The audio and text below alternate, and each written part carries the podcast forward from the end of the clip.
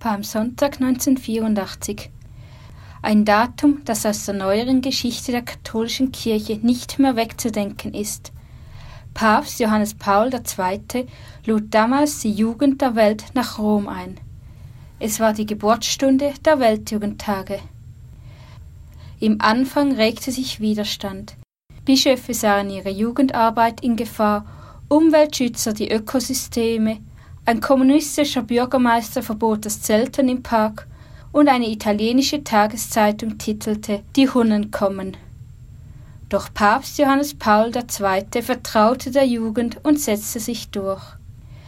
Die größte Versammlung der Menschheit mit vier Millionen Menschen fand 1995 bei der Abschlussmesse des Weltjugendtags in Manila statt.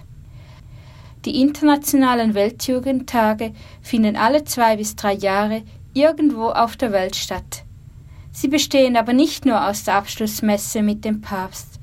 Schon vorher versammeln sich etliche hunderttausend Jugendliche in der jeweiligen Stadt und nehmen an Katechesen, Messen, Gebeten, Anbetungen, Konzerten und geistlichen Gesprächen teil.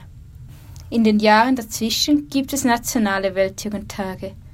In der Schweiz sind sie nach Sprachregionen aufgeteilt und alle drei Jahre treffen sich alle beim Nationalen Weltjugendtag. Egal ob regional, national oder international, immer steht die Feier des Glaubens im Vordergrund. Junge Leute erleben einmal nicht leere Kirchenbänke, sondern eine volle, lebendige Kirche. Dies ist eine Stärkung für das eigene Glaubensleben, von der man in Zeiten, wo man die einzige junge Person in einer Messe ist, zehren kann. Zusammengefasst, der Weltjugendtag ist die grösste Glaubensparty für die katholische Kirche.